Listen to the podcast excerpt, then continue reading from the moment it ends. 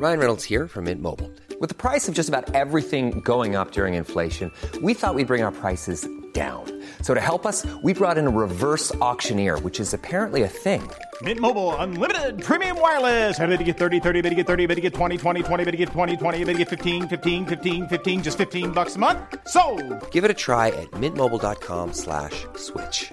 $45 upfront for three months plus taxes and fees. Promo for new customers for limited time. Unlimited more than 40 gigabytes per month. Slows. Full terms at mintmobile.com.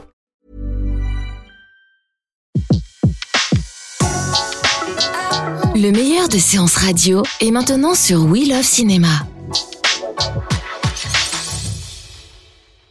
Alors, dans votre histoire de cinéma, mon cher Antoine, nous allons parler d'un artiste que vous connaissez particulièrement bien, Charles Maton, à l'occasion de la sortie d'un très beau coffret DVD regroupant ses quatre longs métrages, plus des courts métrages, plus plein de, merveilles, ainsi qu'un livre écrit par Sylvie Maton.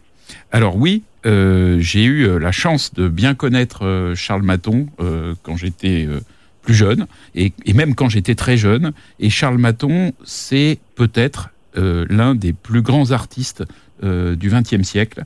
C'est quelqu'un qui a compris le XXe siècle, qui l'a résumé, qui l'a projeté aussi dans, dans, dans l'avenir qui est, qui est devenu le, le nôtre aujourd'hui. Il n'est pas extraordinairement connu du grand public et pourtant il a une cohorte d'admirateurs euh, parmi les plus grands artistes, les plus grands philosophes, les plus grands cinéastes.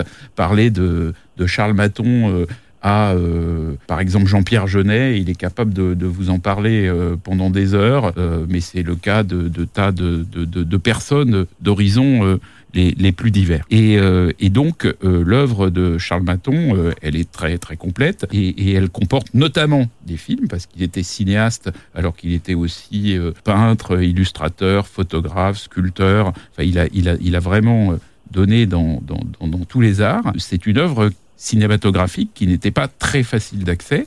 Une partie des films n'avait jamais été édité en DVD. Et euh, là, Carlotta nous sort un coffret absolument extraordinaire avec toute l'œuvre cinématographique de Charles Maton, y compris des courts-métrages euh, qui sont... euh, pour certains euh, totalement oubliés et qui pourtant euh, sont euh, très importants aussi. Et puis, il y a un magnifique livre qui est le, le coffret, en quelque sorte, l'objet qui, qui contient les DVD et qui a été écrit par Sylvie Maton, qui était l'épouse de Charles Maton. Voilà. Et Sylvie Maton qui nous fait euh, le plaisir et la gentillesse d'être avec nous euh, dans l'émission pour nous parler donc de l'œuvre de Charles Maton.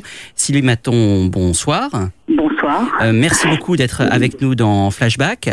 Alors pour quelqu'un qui ne qui découvrirait là en même temps euh, que nous avec les auditeurs l'œuvre de Charles Maton, comment en, en- en quelques mots, comment vous la résumeriez? Je sais que c'est un exercice euh, toujours euh, réducteur, mais quels seraient le- les premiers mots qui qui vous paraîtraient les plus les plus justes pour résumer son œuvre Oui, effectivement, elle est complexe euh, et donc difficile à résumer. Disons qu'elle est vaste et Charles se disait lui-même euh, sur un mode ironique fabricant d'images puisqu'il était euh, à la fois peintre, dessinateur, sculpteur, photographe et cinéaste. De même qu'il était écrivain, et je suis ravie d'avoir pu euh, donner euh, un grand nombre de manuscrits euh, de Charles à la BNF il y a quelques années, qui effectivement confirme ce statut dont il faisait peu cas, bien qu'écrivant tous les jours une ou deux heures par jour.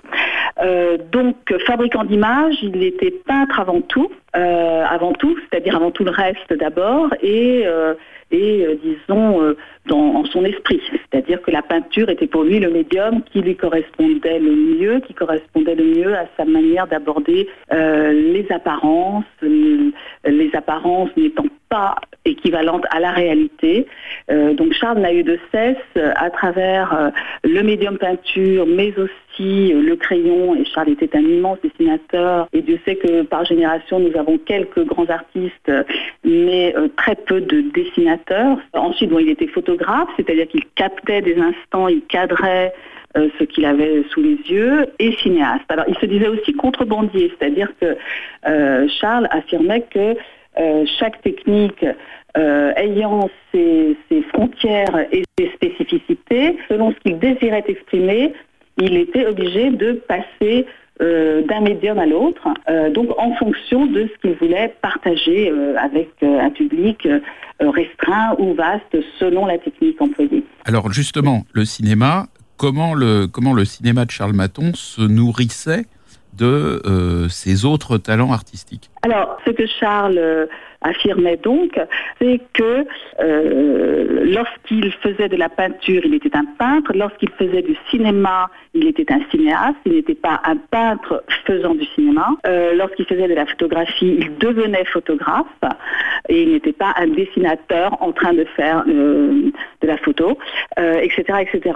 Lorsque Charles a commencé à faire du cinéma, il l'a d'abord fait avec un court métrage qui s'appelle La Pomme, et ça, c'était en fait, c'est le contre-exemple. C'est-à-dire que La Pomme est un film de, dessinateurs, euh, d'esthètes de qui, qui, travaillent avec la peinture et le, crayon et la sculpture, euh, pour raconter une histoire absolument banale et quotidienne, un couple, des enfants, euh, le couple se sépare, mais en fait, les images sont des images jamais vues, à savoir que le film, le film se déroule, s'arrête, euh, l'image arrêtée devient bien sûr dans notre regard une photographie qui elle-même va devenir un dessin très réaliste qui va de seconde en seconde sous la caméra verticale se transformer euh, jusqu'à devenir quelque chose de quasiment abstrait, euh, mais qui continuera dans toutes ses formes, dans toute cette recherche formelle, euh, à exprimer euh, l'essence même de la chose, à savoir du sujet traité.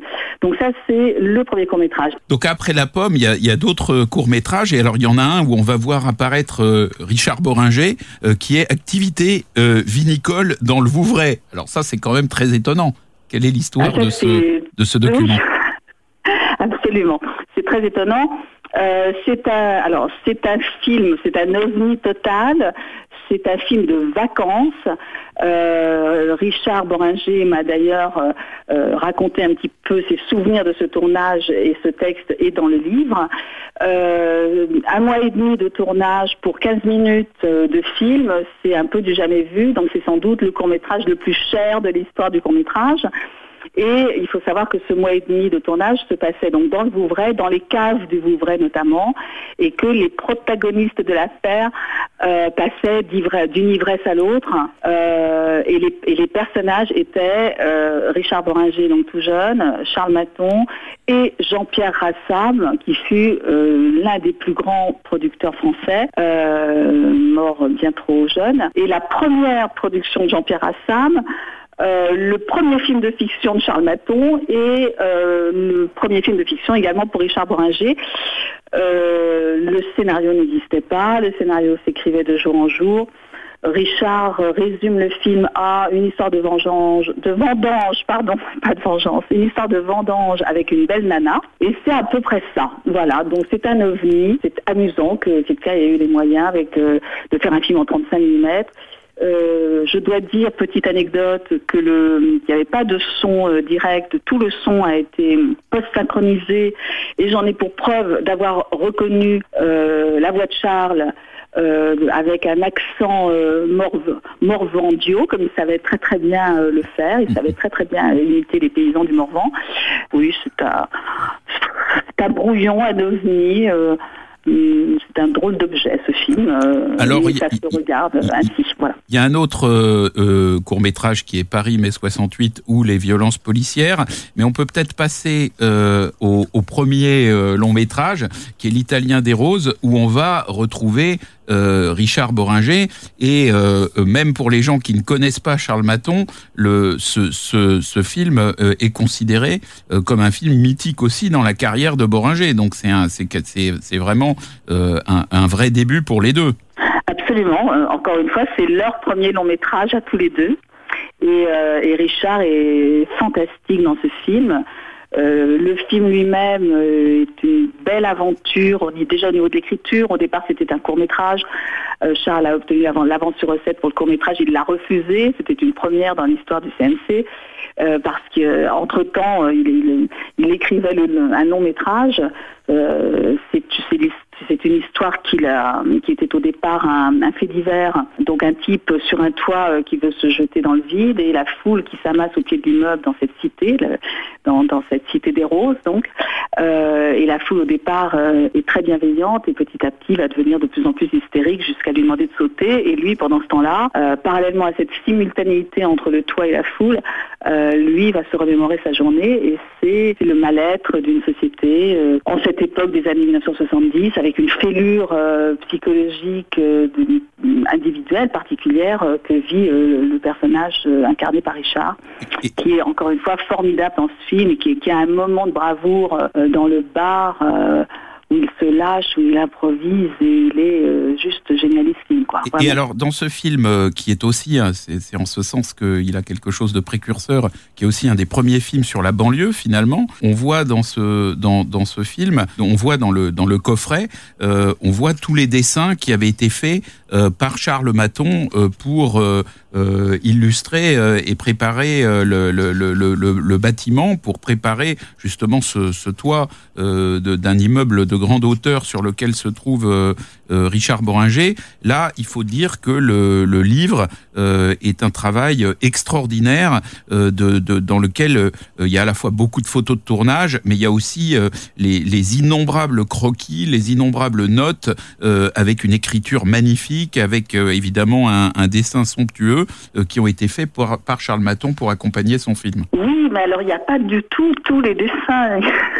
Il n'y en a qu'une partie je me suis fait énormément de violence en faisant ce, en faisant ce livre qui, comprend quand même 304 pages. Mais on mettra tous les dessins dans le, dans le prochain qui en fera 1500. Non, là je plaisante, mais, mais c'est vrai que c'est une partie. Euh, il a fallu faire des choix. Et, euh, et c'est vrai que tous ces dessins, toutes ces notes, tout ce travail préparatoire, ce qui frise l'obsession, euh, est absolument formidable et on retrouve des, on trouve des choses amusantes. Par exemple, là, comme je l'ai sous les yeux, je peux vous le dire, page 119, là, il y a, y, a, y a, le dessin donc du, de, l'immeuble. Euh, il est marqué une architecture de carton, c'est-à-dire que Charles déjà sait euh, bon, ils, ont effectivement tourné sur le toit d'un immeuble. C'était près de l'hôpital Beaujon, enfin, mais ils ont également tourné en studio. Donc il y a eu euh, reconstitution d'une partie euh, du haut de ce toit, euh, de ce toit d'un moderne, hein, évidemment un toit plat. mais il y avait également cette idée d'une architecture de carton. Donc on, est déjà dans les reconstitutions de lieux, dans les miniaturisations de lieux que Charles a faites quelques décennies plus tard. Donc c'est très amusant. Tout cela, effectivement, le maillage existe complètement entre, entre les films et, le, et, les, autres médiums, comme on se disait tout à l'heure. Alors le film euh, suivant, qui a un titre qui euh, étonnera un peu euh, nos auditeurs, qui est Spermula, qu'est-ce que vous pouvez nous en dire? Spermula qui a un sous-titre, je crois. Oui, c'est de mémoire, c'était L'amour est un fleuve en Russie. Voilà, qui est savoureux. voilà. Euh, Charles s'est beaucoup battu pour euh, que, le, que le titre Spermula euh, disparaisse. et ensuite, il l'a totalement assumé parce qu'il fallait bien. Bon, c'est un, un, film qui appartient encore une fois là, à son époque. Donc les années 70.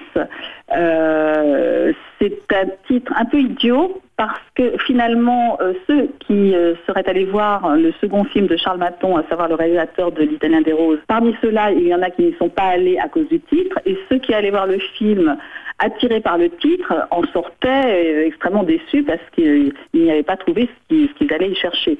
c'est un, un film, c'est une commande, c'est un film qui a été proposé à Charles par un, producteur qui était novice euh, Bernard Lantéric, qui, euh, qui ensuite est devenu un, écrivain de, best-seller. Euh, et, Bernard Lantéric a proposé donc une trame, mais surtout une production importante euh, pour, euh, pour que ce film érotique, donc encore une fois, dans cette décennie où il y avait tous ces films érotiques et qui faisaient du bien à notre société aussi, hein, il a fallu en passer par là, bien sûr, pour libérer un petit peu tout, euh, tout cela. Donc, ce que Bernard Lantéric proposait à Charles, c'était quelque chose de une magnificence au niveau des décors, au niveau d'une création euh, d'objets, de sculptures, et ça correspondait complètement à ce qu'il était en train de faire. Donc, c'est une des raisons pour lesquelles il a accepté, enfin il a bien réfléchi euh, et euh, il s'est dit qu'il allait faire ce film avant de travailler le scénario autrement et d'en faire un film finalement qui est un film totalement féministe, un film euh, complètement actuel qui à mon avis va trouver ses spectateurs aujourd'hui par une lecture qui n'était peut-être pas aussi évidente que cela lors de sa sortie. Alors ensuite, on a un film qui est euh, un film euh, largement euh, autobiographique de, Charles Maton, qui est La Lumière des étoiles mortes, dans laquelle joue d'ailleurs votre fils à tous les deux, qui est qui est Léonard Maton, et qui est d'ailleurs aussi, on parlait de Jean-Pierre Assam tout à l'heure, celui-là, il a été produit par Humbert Balzan, donc on, peut dire que le Charles Maton, ça a été aussi la, la rencontre avec des noms très importants de, de, la production. Oui, cher Humbert, qui est parti bientôt tôt, lui aussi. Absolument. Donc c'est une, oui, c'est une belle rencontre avec euh, ce producteur euh, et ami, devenu ami. Euh, donc La lumière des étoiles mortes, c'est une chronique. c'est la chronique du, de, qui se déroule sur deux ans et demi, pendant lesquels des Allemands ont donc investi, lors de l'occupation allemande, ont investi la maison dans laquelle euh, vivait la famille Maton, en les laissant euh, demeurer là, puisqu'ils n'avaient pas les moyens de partir euh, sur les routes et de, se retrouver dans une autre demeure, on ne sait où. C'est arrivé maintes fois en France, lorsque ce film est sorti, on a reçu énormément de, de courriers et de coups de fil, et même de coups de fil d'amis qui avaient vécu la même chose, avec les mêmes séquences, c'est-à-dire forcément la séquence de Noël où tout le monde se retrouve au salon, dans le salon avec l'arbre de Noël les Allemands et les Français, ce qui ne signifie pas du tout une collaboration, mais juste une vie euh, en commun un peu étrange, euh, avec parfois, et c'était le cas là, euh, le, père de Charles et, un officier allemand qui avait vécu les mêmes choses sur le front lors de la guerre précédente. Donc des souvenirs communs. Mais sur cette base-là, qui est donc une, chronique comme ça au quotidien, Charles a raconté ce, ce qui est finalement le ferment de son art, le ferment de sa création, à savoir toutes ces toutes ces recherches, ces interrogations, ces interrogations face au miroir, face aux apparences. Euh, et bien entendu, euh, un artiste se construit euh, dès l'enfance, comme chaque être humain, bien sûr. Donc, il, il, a fait une introspection, bien entendu, lors de l'écriture de ce scénario et lors du tournage de ce film, qui est un film un peu ovni lui aussi, mais parce que euh, parce qu'il y a des émotions euh, qui se créent euh, lors de la lors des projections de ce film que nous que nous n'avons jamais comprises nous-mêmes, c'est-à-dire qu'on voyait les gens sortir des projections avec le nez rouge et, et les yeux pleins de larmes. et ils ne savaient pas eux-mêmes pourquoi ils avaient pleuré, pourquoi soudain ils étaient submergés par une émotion qui les, qui les dépassait, qui nous a toujours dépassés aussi. Donc c'est un film, c'est vraiment un drôle de film super beau à mon avis. Et puis alors nous allons retrouver euh, Richard Boringer avec Roman Boringer aussi, mais aussi avec Jean Rochefort et, Klaus Maria Brandauer dans euh, Rembrandt, qui est euh, le, dernier film de, Charles Maton et dans lequel évidemment, même si il était cinéaste quand il était cinéaste et peintre quand il était peintre, il y a évidemment toute son admiration pour, pour Rembrandt qui passe dans, dans, ce film dont vous avez fait euh, le scénario d'ailleurs. Oui, tout à fait. Je me suis lancée dans, cette écriture, dans cette recherche d'abord et dans cette écriture euh, toute seule pendant neuf mois. Et ensuite, on a travaillé à quatre mains. Et, euh, tout part en fait, tout part de, de, la lecture d'un résumé de, la vie de Rembrandt, euh, une année par ligne sur un sur un petit livre qui qui coinçait dans la bibliothèque. Enfin, c'est vraiment le pur hasard qui, qui nous a amené à désirer euh, faire euh, ce film. et c'était d'un romanesque fou. Et mais il y avait effectivement plusieurs raisons de, de, de faire ce film, à savoir la vie de Rembrandt, qui est une vie chargée de chargée de chagrin, avec euh, la trahison euh, d'une société qui va l'adorer, puis se détourner de lui, cherchant, alors qu'elle est à la recherche d'une autre mode, euh, d'une autre forme de peinture, beaucoup plus claire, beaucoup plus fleurie, alors que lui s'enfonce dans ses ombres, avec les ombres amenant bien entendu les lumières. Euh, mais sa vie, et sa vie est d'une tristesse absolue, et d'une est, est, une tragédie absolue, et Rembrandt est une Rembrandt est le courage incarné. C'est-à-dire que malgré euh, tous les chagrins, la, perte des enfants, de la femme aimée, euh, la ruine, etc., il continue.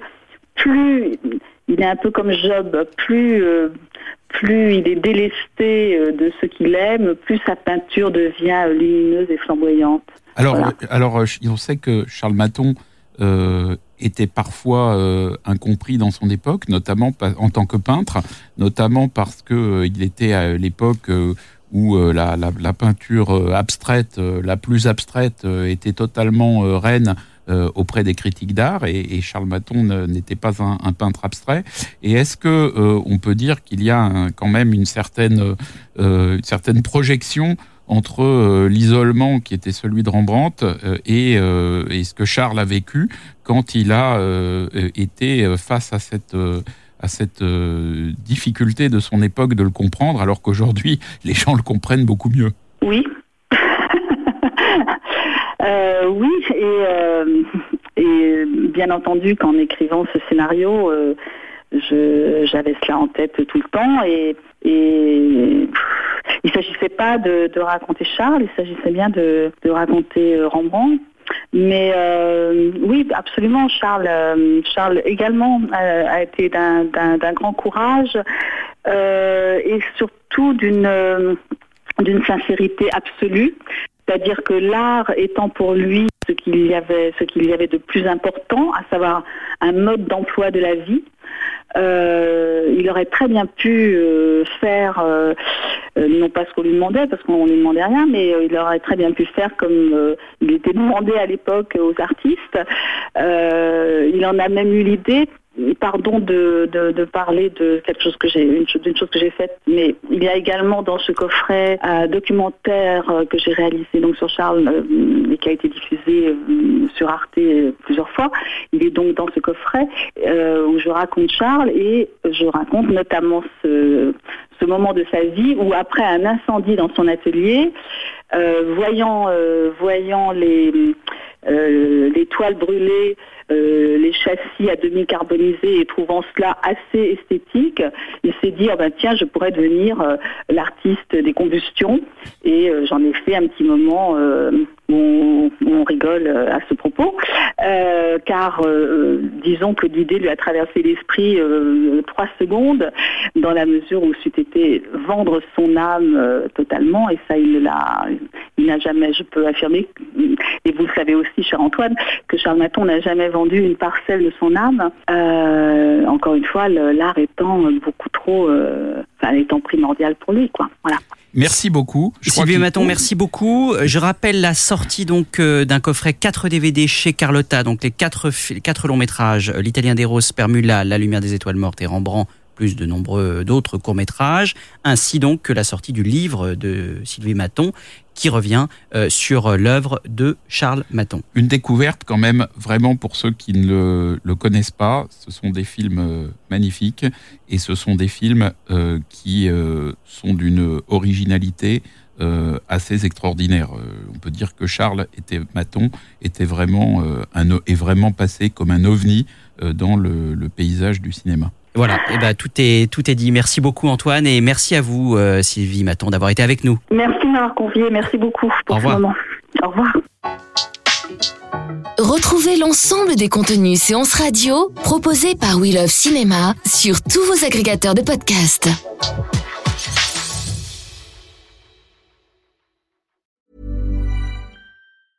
Selling a little or a lot?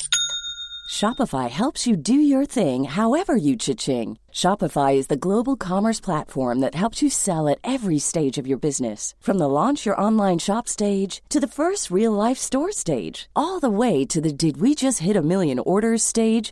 Shopify is there to help you grow. Shopify helps you turn browsers into buyers with the internet's best converting checkout. 36% better on average compared to other leading commerce platforms Because businesses that grow grow with Shopify. Get a $1 per month trial period at shopify.com slash work. Shopify.com slash work.